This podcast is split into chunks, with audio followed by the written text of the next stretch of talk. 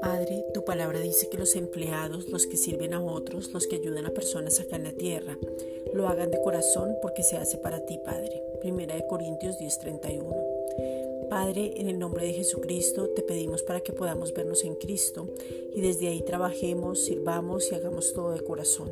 Colosenses 3:22. Padre, hoy decidimos hacer todo para ti y no para los hombres. Te servimos a ti. Hoy nos quitamos de en medio y dejamos nuestro yo.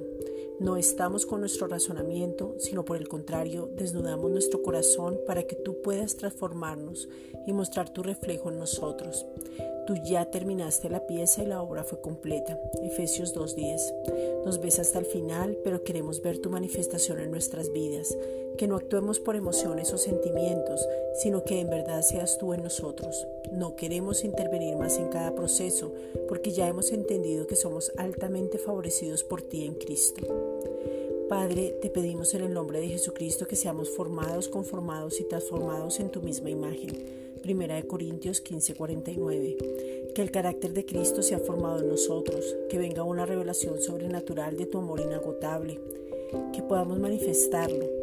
Efesios 3 versículos 18 al 19 que donde vayamos marquemos la diferencia, que en cada trabajo antes digan ellos son diferentes y tu gracia se vea en nosotros, o sea, Cristo, que lo podamos reflejar, que no nos dejemos manejar y controlar por los sentimientos, que no hablemos ni hagamos lo que otros hacen, que no hagamos lo que el mundo hace, que nunca hablemos mal del trabajo ni los jefes, sino por el contrario seamos de bendición donde vayamos.